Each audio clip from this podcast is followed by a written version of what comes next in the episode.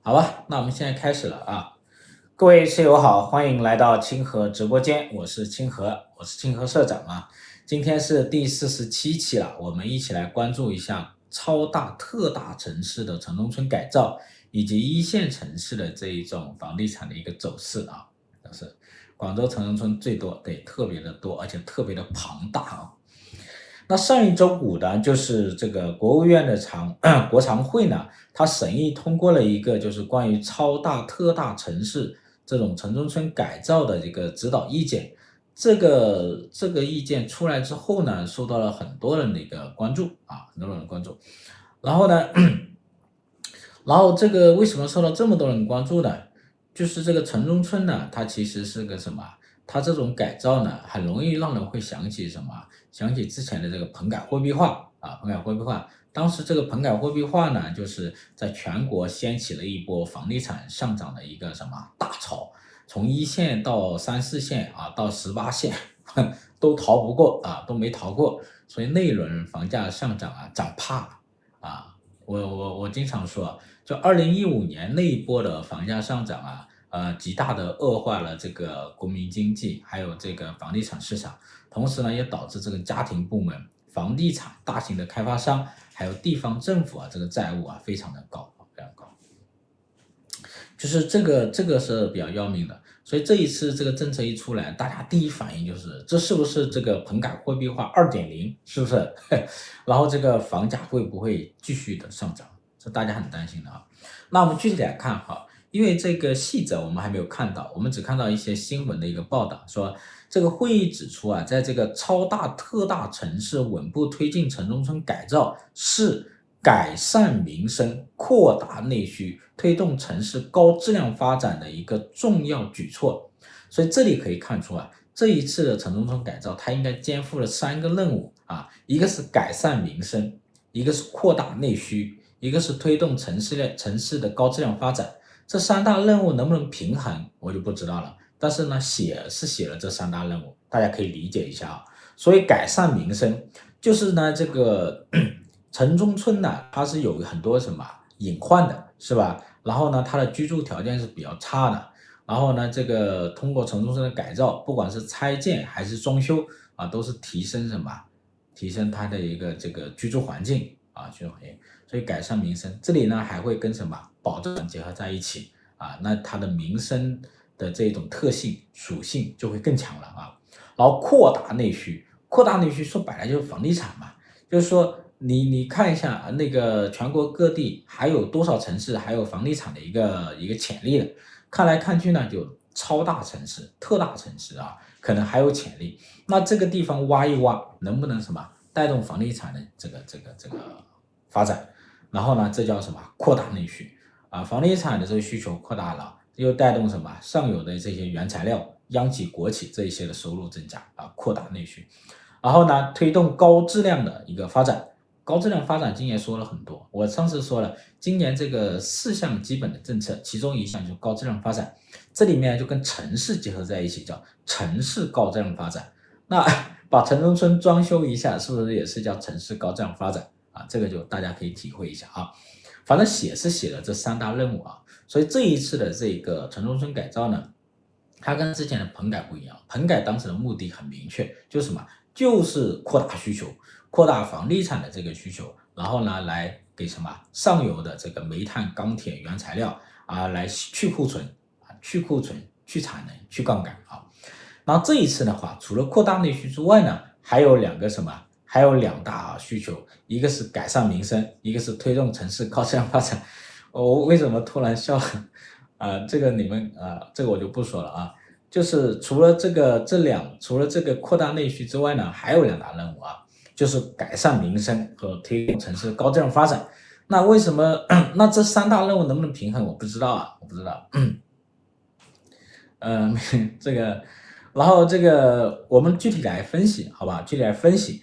呃，这一次呢，看一下会跟过去会有什么不一样啊？那其实说这个超超大特大城市的这种呃改善呢，这个改造呢，城中村改造呢，它不是第一次提，就是上一次呢，我们这个国常会里啊，不是国常会，政治局会议里，四月份的政治局会议里就是一季度的经济工作会议啊，然后当时就提出了超大特大城市的稳步推进城中村改造，然后呢，平级两用的公共基础设施建设啊，平级两用，平级两用啊，平级两用啥意思呢？就是这个平时啊，你可以理解成叫平时啊，平时可以作为休闲公园这些基础设施啊，着急的时候，比如说应急的时候。是吧？发生什么相应的一个事故的时候啊，呃，这个自然灾害的时候，可以作为什么避险啊？并且这种基础设施。所以这个城中村的改造跟这个平级两用的公共基础设施，它会不会结合啊？值得我们去关注，值得我们关注啊。然后呢，这一次的这个指导意见呢，相当于是在进一步啊，在落实啊，呃，这个有没有回放啊？有没有回有回放啊？有回放啊。然后呢，我们来看啊。那首先我们可以界定一个范围，就是上一次棚改货币化呢，就是从一线到四五线，还有十八线啊，没有逃过，呵 呵没有逃过，所以这个房价都上涨了。这一次呢，限定在超大特大城市。什么是超大特大城市啊？有两个口径，一个口径是根据这个普七的数据，普七说这个超大城市有七个啊，哪七个呢？上海、北京、深圳、重庆、广州、成都、天津啊，这七个。然后呢，特大城市有十四个啊，武汉、东莞、西安、佛山啊、杭州、南京等啊等十四个，那加起来就二十一个，二十一个。然后呢，那个那个什么，呃，这个这个这个这个住建部，住建部呢，在去年的十一月份，他发发布了一个叫《城市建设统计年鉴》，根据这个统计年鉴呢，这个。这个就有多少呢？就是特大、超大城市呢，就八个啊，八个。除了刚才说的这七个之外，加了一个武汉。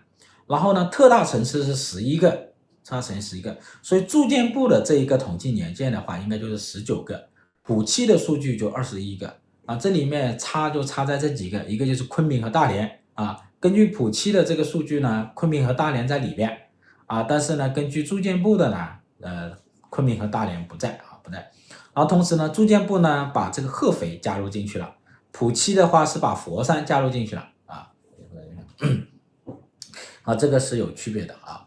回放的话呢，我们有一个这个就是公众号里啊，视频号里有回放，有视频回放。另外一个，我们喜马拉雅那里也有这个什么，也有这个音频啊。喜马拉雅有音频的，你们可以去看啊。有一些人喜欢听音频的啊。这个济南。济南、青岛啊，济南、青岛都在里面，放心吧啊，在里面。然后这个属于特大城市啊。然后呢，但是呢，城中村改造啊，其实是蛮难的。就是过去棚改货币化的时候，城中村改造改了一大波啊，一大波。就上一次的超大特大城市改造，其实是抓了棚改货币化那一波。你像深圳，你看深圳有几个几个大村呐、呃，什么岗下村啊？岗下村当然是比较早了。蔡屋围村是吧？然后这个上下沙村都是蛮大的，还有这个白石洲，白石洲很大，然后是在这个棚改货币化那一波就改了啊，把几十万人都那个什么啊，清出去啊，清走了啊。那么，但是呢，到二零二零年，这个住建部呢就叫停了城中村的大拆大建啊，大拆大建。他说：“这个要摒弃这种急功近利、大拆大建的一种城市规划，所以当时就出台了一个什么？二一年就出台一个关于实施城市更新行动中防止大拆大建问题的通知。所以呢，大拆大建就叫停了，严控大规模拆除，严控大规模增建，严控大规模搬迁。然后呢，棚改的规模啊，这个城中村改造规模就快速下降。嗯、怎么快速下降呢？我这有个数据啊。”从这个之前，比如说二零年，当时的全国的城中村改造的规模有一点二四万亿，啊，然后呢，二一年还有一点三六万亿，去年二零年呢就六六千多亿了，六千五百多亿了，所以下降了一半多。水文村改啊，水围村，水文村是在龙华吧？是不是啊？那个改造对，关外还有好多啊，关外还有好多改造的啊。呃，这个这个这里面呢，就是跟之前相比的话呢，它大建呢就就少了，就少了。然后呢，今年呢，这个城中村改造呢，各地好像又在启动，特别是这个超大特大城市，比如说广州，广州在今年的七月份吧，啊，就是上一周出台了一个叫做《广州城中村改造条例》，它是叫一个意见征求稿啊，征求意见稿，征求意意见稿，这可能是首次针对城中村改造啊这个立法啊立法就是。改造条例啊，这地叫地方的条例，地方条例，所以这个呢受到了大家的一个关注啊。然后呢，广州官方的一个计划是今年要推推动一百二十七个城中村的改造项目啊，之前的项目是四十六个，新增了十二个，还有什么六十九个是一个前期的一个项目啊。然后重点推进十七个城市更新的一个项目啊，力争要完成两千亿的城市更新的固定资产投资。啊，这是广州，就广州啊，它这个你看力度规模都比较大。广州的城中村很多很多哈，它还立法叫地方条例啊，这也叫立法哈。那上海呢？上海今年说是要把城中村啊改造出形象，要出成绩。这个上海可能更体现出是高质量发展啊，高质量发展，城市高质量发展。说今年的这个新启动的这个城中城中村的改造项目是十个。啊，十个跟广州相比啊，数量就在减少，数量减少，没有广州那么多啊。然后呢，深圳呢，深圳蛮有意思的啊。深圳呢，它的这个城中村改造好像是跟它的保障房是联系在一起的，因为啊，二零二三年就今年到二五年呢，深圳的这个保障房的目标是多少呢？四十六万套啊，括弧有个间，四十六万套间啊。然后呢，建筑面积超过两千万平方米，建筑面积是那其实这个规模蛮大的啊，就三年你要完成，今年已经过了半年了，就还剩下两年半，能不能完成呢？哎，城中村似乎改造之改造还比较容易完成，所以今年呢就有一个什么政府统租啊，然后对城中村进行改造，然后纳入保障房体系，这个就有点意思了。所以今年上半年就有一个什么白芒村的改造。白芒村一改造呢，然后就被被全国人民给什么发现了，所以全国网友都在关注这个事，关注这个事，把它怎么呃关注停了，啊停了，所以这个事呢引起了大家很大的一个讨论。等一下我们会讲啊，会讲到这个事。所以可以看出啊，就是说几大城市呢都在什么城中村改造啊，就有所行动了。当这个这个这个有所行动的时候呢，大家就就逐渐意识到了。城中村改造呢，可能就是一个下一步的一个很重要的一个什么东西啊，很重要、很重要、很很重要的一个步骤啊。那为什么要启动这个城中村的一个改造呢？特别是这个超大特大城市城中村改造呢？这里面呢，就是有几有有几个东西啊，就是从这个房地产这个角度来看，就你看一下，放眼全国，城中村呢，这个这个房地产呢，它有潜力啊，还有没有潜力？你看这个城中村改造，你看广大的三线、四线、二线城市改不动了，为什么改不动了呢？因为它的房地产的这个供应量很大了，是吧？这些三四线、二三线城市呢，这个大量的房地产啊，还很多都是什么卖不出去啊，降价在卖，所以的话呢，它城中村改不动，棚改也改不动啊。当然，县城的城中村应该比较少的，它更多是什么？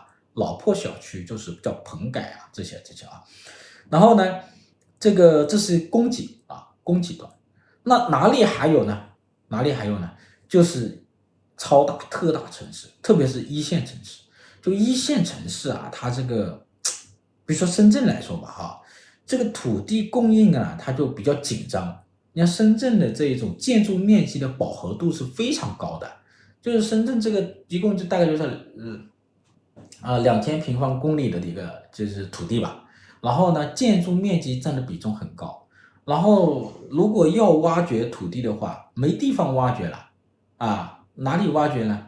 就是要不就从山上去挖，是不是？要不就填海，是吧？那现在开发螳螂山又说不太好开发，不能开发，填海又说不能去填了，是吧？要要减少填了，那就只能从城中村里挖，是吧？城中村倒还挺多，深圳的深圳的这个城中村呢是一千多个，就居住了一千二百多万人口，就深圳的常住人口一共是一千七百万人，然后呢，城中村居然住了一千二百多万人，所以这个比重很大，在全国应该是最高的。就是全国住在城中村的人口以及它的比重，深圳应该是最高的，是吧？所以占到了全深圳常住人口的三分之二，都住在城中村。那城中村的这个比例很高，土地土地比例很高，面积当然不是最大的，因为深圳的面积整个城市都小，它的面积肯定没有上海、北京、广州那么多，但它的比重很高。所以呢，从城中村里的开发那里去挖掘它的土地供应啊，那是一个方向。这是超大特大城市的一个土地供应的一个方向啊。另外一个就是需求，需求，你看全国还有什么需求去买房子的？你说三四线的城市在棚改货币化那一波，差不多就把这个城市县城级别的城市的需求就给释放完了。然后呢，农村，农村该进城。买房的基本上都买了，是吧？这个，呃，我我不是大学老师啊，社长是大学老师吗？不是，该去县城买房的买了。你看，在这个这个这一波当中，好多农村人，好多这个这个进了城市买房的人，然后都是把什么这个几十年的这个储蓄都拿出来买房了。因为农民买房呢，他一般不会什么按揭，或者很少按揭。他没有稳定固定的收入，他就有储蓄，然后呢，他也很怕按揭，很怕欠银行的钱，所以呢，一般就是把储蓄都掏掏出来去买房子。所以呢，三四线城市啊，没有怎么需求了。那一线城市有没需求？一线城市的房价那么高，像深圳的房价，关内的房价七八万、八九万、上十万，还有没有需求？因为一线城市啊，它长期以来都是什么？限购。啊，都是限购，他可能就有什么，有一些潜在的需求，就有一些外面的资金，他想进来，他想进来，是吧？然后呢，他进不来，可能有，比如说这个北方，是吧？这北方他这个这个这好多地方，他有一点钱，家庭有点储蓄的，有些地方家庭有点储蓄的，啊，然后呢，他的孩子呢毕业出来了，他可能又不在北方，因为人口南移嘛，他可能在南方工作。比如说，这孩子去国外留学了啊，现在在国外又很难找工作，那就回来，回到，比如说回到内地或者北方小城市，他也不不习惯，是吧？他就想来深圳大城市，来深圳大城市呢，他的家里给他买房子啊，给他买房子，所以这些钱呢，他通过他的孩子进来啊，可以可以进入到深圳。那如果有一些钱他没办法进来，比如说他没有办法通过孩子进来，是吧？那怎么办？所以这里是不是有一些潜在的需求在这里面？所以从从房地产扩大需求的角度和扩大供应的角度来讲啊，它只能找什么超大特大城市的这种城中村啊，城中村。但是呢，这个城中村的改造难度其实是非常大的啊。过去其实一直在折腾这个事情，改造一个大村在一线城市来讲是很难的。现在呢，就是中央的政策来直接支持上面的政策。直接支持这个超大特大城市，那他他会怎么样走呢？啊，我们我们还没看到细则啊，但是呢，我们也可以关注这么几点，大概是这四点哈。第一点呢，就关注它有没有专项的配套资金，这一点很重要，因为过去的棚改货币化一个非常突出的特点就是有专项的配套资金。什么叫棚改货币化？就以前的棚户区改造早就有。比如说，二零一三年的时候，那时候就出台了棚户区改造的政策，但是当时为什么不叫棚改货币化？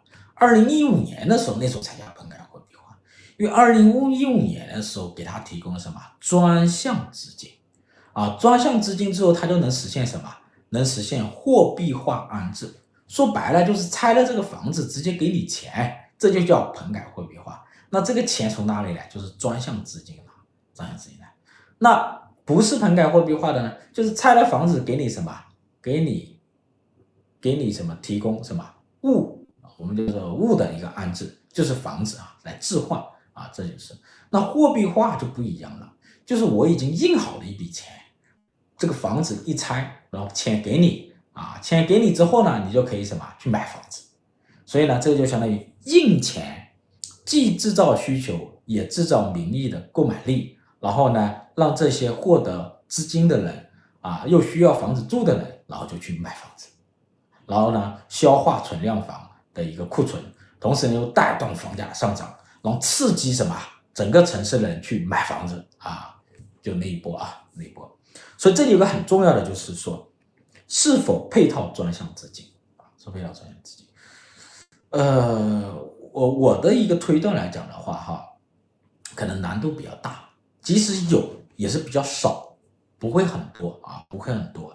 他这里还写的就是鼓励和支持民间资本参与，所以这里面就是说，呃，这个这个这一点很重要，就是说有，但是可能不会很多。所以我我的一个定调哈，有可能不会很多。那为什么要说有呢？就是如果没有货币化安置啊，我估计这个城中村很难改得动，特别是一线城市啊，很难。你现在一线城市的这些村民，他很有钱。之前不是有个新闻吗？是吧？我们这深圳有个村子改造啊，有一家人家补了一个亿，是吧？然后记者就采访他，他说恭喜你啊，这个这个成了亿万富翁。那村民说，我本来就是亿万富翁，是吧？就我本来就是有上亿资产啊，上亿的这个甚至是现金哦，甚至是现金，然后你现在又补一亿现金给我，这什么意思呢？就是说，这说明这个村民他的议价能力非常强。你现在你我他的价格就要这么高，你你想改我就改啊，你你想改你的价格要多少？你价格低了我就不愿意改啊，因为他有钱，他不缺钱，那。这就怎么办呢？这就麻烦了，是不是？如果没有配套资金，没有办法激励他们去改呀，你也不能强拆呀，是不是？虽然这一些年呢，也在什么，也在调整政策。比如说深圳之前好像是百分之百签约才拆，现在是百分之九十多。那你现在能不能降下来？比如降到百分之八十，百分之八十这这个签约了，然后就能够拆，是吧？能不能这样操作？这是一个问题。第二个，如果不能，如果没有办法把它降下来，那你怎么去激励这些人去拆呢？激励这些村民愿意去签约呢？那就可能要配套资金了。但是呢，又不能太多。这个资金配套一太多的话呢，又可能刺激什么一线房价暴涨。你比如说像深圳哈，存量房就非常少，深圳的存量房一共才二百万套左右，深圳一千七百万的常住人口，二百万套。怎么够了，是吧？乘以三才六百万人呢，乘以四才多少？才八百万人呢。就是你住商品房的人，也就是六百多万人，六七百万人。但是你这个城市是一千七百万人，还有一千二百万人住在什么？住在城中村呢，是不是？所以这就是问题。如果你又给他们货币化安置，他们拿到钱又买给你看，那你这么少的存量房，不一下就被被把它给拉高了吗。你拆城中村，然后建房子更难，这个周期很长啊，是不是？很长啊。等一下再讲这个经济工作会议，好吧？嗯啊，然后呢，我就觉得可能是有，但是呢，不会很多哈。第二个就是一线城市的啊，说了这个多少啊？就是我们之前那个棚改货币化的那个资金啊，是有个抵押补充贷款的，抵押补充贷款当时就是这个基础货币就是三万亿。啊，三万亿放到棚改那里去啊！你现在如果放个三万亿，又到一线城市的这个城中村改造哈，那就不得了了。所以我估计不会很多啊，不会很多，有可能也不会很多。二是一线城市的限购是否借这个机会，它会不会松动？所以呢，第二个我们要很关注的是，这是个一线城市，包括一些超大特大城市哈，还有限购的一些城市，它会借这个机会来松动它的限购政策。我估计会，啊，松动到什么程度不好说，但是我估计会，我估计会，呃，为什么呢？我就说这个这个现在这一次的中央经济工作会议啊，刚刚发了这个新闻，中央经济工作会议里，它有一个东西有，一个东西没有，一个呢就好像没有看到这个房租不炒，是吧？第二个东西有的是什么呢？他说：“适时的调整和优化这个房地产政策，所以这里面很关键啊！适时的调整和优化房地产政策，我认为可能会借助这个这个城中村改造这个机会来调整它的一个这个限购政策，因为它那边在改成城中村呢，另外一边那边在提供增加它的供应啊，它这一边呢，它就会什么优化调整它的这个政策啊，限购政策，然后让资金进来，让资金进来，我估计会。就是你改的速度可能还慢，但是呢，调整这个政策的速度呢，我觉得可能还快啊，还快。有一些城市本来就有点蠢蠢欲动了，他就等一个机会啊。如果这个这个这一次这个超大特大城市的城中改造是一个很好的机会对他们来说，然后这一次中央经济工作会议呢，他又提到了这一点啊，适时的调整和优化这个政策，然后同时呢又没有再提房住不炒，这不 机会来了啊，所以有可能。有可能，我觉得会。所以呢，这个是否配套专项资金，在供给上是否配套专项资金，在需求上是否调整它的这个限购政策，是我们要关注的。所以这个是关系到刚才我说的三大任务当中第一，以其中一大叫扩大需求，扩大需求。好，好，说了这个扩大需求，我们就看第三个。第三个我们要关注的是，还会不会大拆大建？我觉得不会，我觉得不太可能会大拆大建，大拆大建。然后呢，它这一次更可能是什么呢？就是一个就是拆建跟装修改造结合，就拆建跟装修改造结合。这个因为它文件里提到一点，叫做成熟一个，推进一个，实施一项，做成一项。它这个含义呢，其实就在什么？否定了大拆大建，啊，就是成熟一个城中村改造啊，要求成熟一个推进一个，实施一项做成一项，所以我觉得这个应该就是说否定了大拆大建啊。那么它，我觉得它应该是拆建一个一个的拆建跟一个一个的装修改造结合起来。为什么提到改造呢？改造就是刚才我说的这个高质量发展的一个任务。还有一个什么民生改善的一个任务啊？那第四点我们就要关注的是，它是否啊将这个城中村的改造跟这个保障房相结合起来？我觉得是可能的，我觉得可能的。就城中村的改造，这一次除了拆建之外，有什么？装修改造，还有装修改造。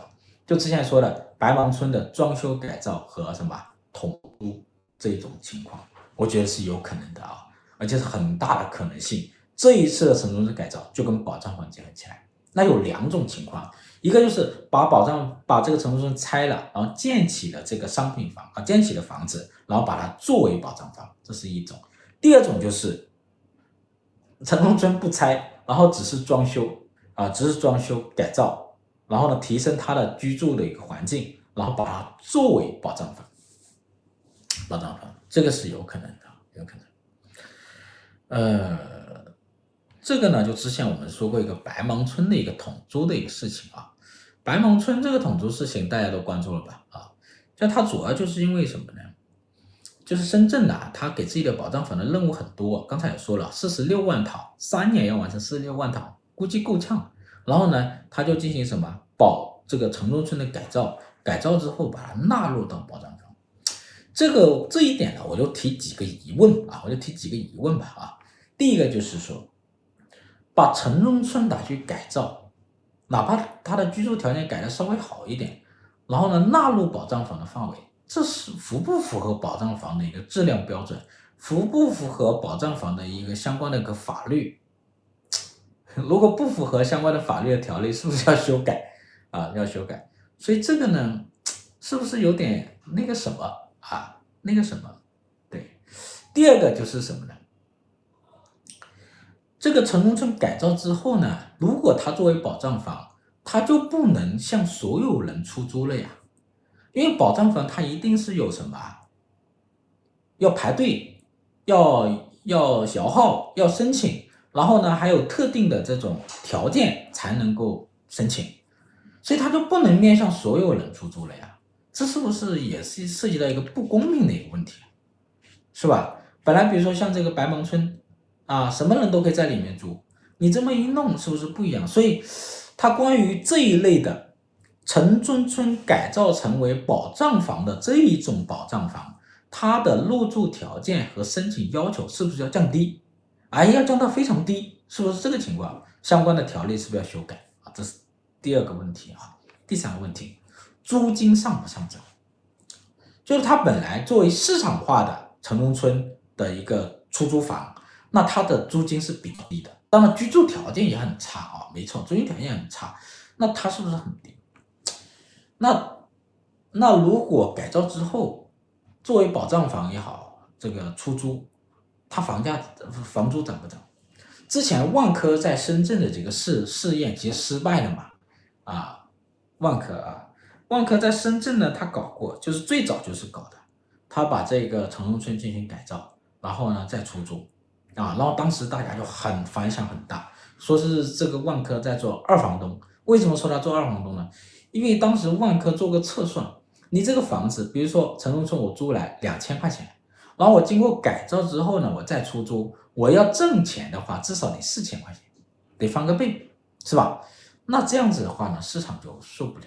啊，本来租的好好的啊，你你嫌我说我租的差，你要改造我，你要改造我这个租的房子，那我其实你改造之后呢，涨价了，我租不起了，是吧？那万科当时就这个失失败了呢。你你你这个一改造的话，翻个倍，别人租不起的，是吧？你好的东西给我，我租不起，那我只能就什么？就后来失败了。所以你这个东西要不要什么？要不要涨价的问题啊？那如果不要涨价？呃，这里又提出一个，就是鼓励民间资本进入。那民间资本愿不愿意进入？你如果不涨价，就没有利润，没有利润，民间资本愿不愿意进入改造？啊，如果民间资本要进来的话，那政府是不是要补贴？那最后呢，就是说有政府补贴来鼓励民间资本进入，有没有可能？哎，所以这个价格是一个问题啊，价格是一个问题。